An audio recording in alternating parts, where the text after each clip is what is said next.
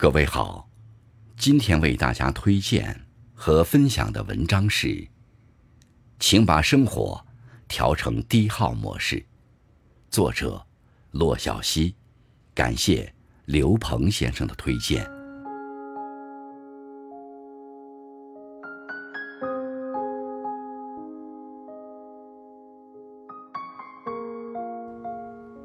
很多成年人生活中最多的感觉。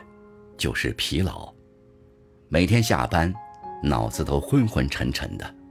明明没做什么事儿，但总觉得用尽了全身力气，经常觉得脑子像生了锈一样，转不动。遇到很多问题，都不愿意去想。周末做了一堆计划，却什么都不想干，常常睡一觉，刷手机，不知不觉就过去了。很多人觉得是不会管理时间导致了拖延症，但事实上并非如此。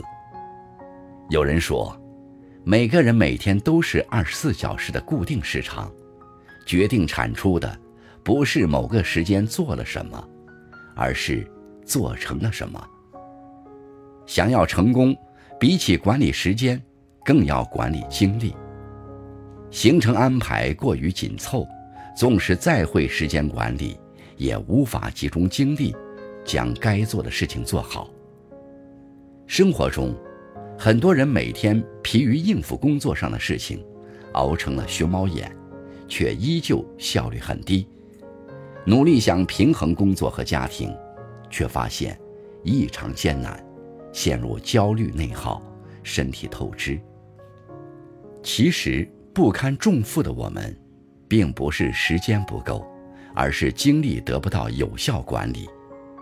一个人的精力本来就是有限的，一旦超支，就会出现问题。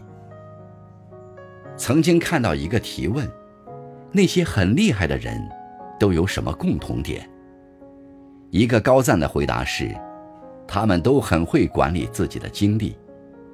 成年人的世界，工作、生活。育儿，有时变成一团乱麻，时常累得只想躺着什么都不做。精力好比手机电池，一直用到关机，充到百分之二十的电量，又匆忙继续使用，常年如此，就会永远保持在半电量的恐慌状态。人体其实有自己的节奏，春夏秋冬。白天黑夜，像钟摆一样，有自己的高低谷。一个人的精力是有限的，当你无法专注精力时，时间管理做得再好也无济于事。比起管理时间，我们更需要调整自己的生活和行为方式，去适应精力的运行机制。只有学会精力管理，才能整理好日常。轻装上阵。想要管理好精力，首先要保持好的体能，管住嘴，迈开腿，好好睡，主动去获得正面的情感能量，避免产生消极情绪。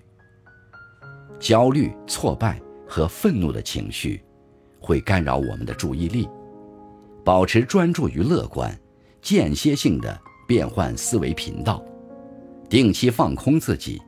不断的开发大脑，定期运动，都可以提高创造力，恢复思维精力。我们生活的最终衡量标准，不是我们在这个世界上待了多长时间，而是我们在属于自己的时间上投入了多大的精力。不要用日程表透支和支配你的二十四小时，真正关注自己状态起伏。去做那些更少，但是更好的事。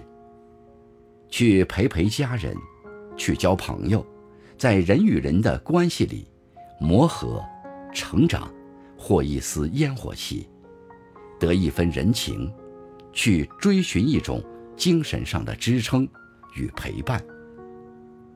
但愿我们大家在有限的生命周期里，活成自己想要成为的样子。